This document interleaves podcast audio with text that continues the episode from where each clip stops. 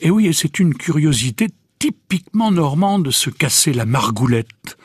Et, et, cette expression est utilisée depuis le XIXe siècle. Attention, elle signifie bien, vous l'avez dit, se casser la figure, à ne pas confondre donc avec se casser la nénette, qui signifie se casser la tête, hein, se décarcasser. Non, autrefois, la margoulette désignait plus précisément la mâchoire, la goulette étant un diminutif de goule, l'ancienne forme du mot gueule.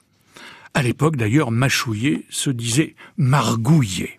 Donc, la margoulette concernait plutôt la bouche ou la mâchoire, et puis par extension, le mot a désigné le visage ou la figure. Flaubert, notre grand Flaubert lui-même, utilise cette expression typiquement normande dans certaines de ses correspondances quand il écrit notamment Prenez garde de vous casser la margoulette dans les montagnes, rapportez-nous vos personnes en bon état.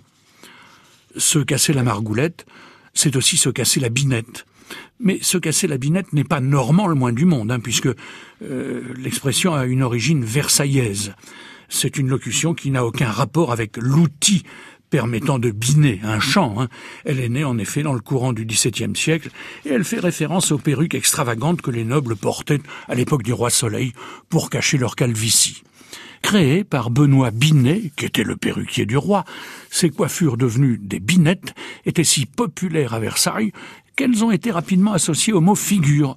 Le petit peuple a ainsi repris le terme pour se moquer des puissants en disant par exemple d'un noble qui n'avait pas bonne mine, qu'il avait une drôle de binette, ou qu'il se cassait la binette dans les cas où il chutait.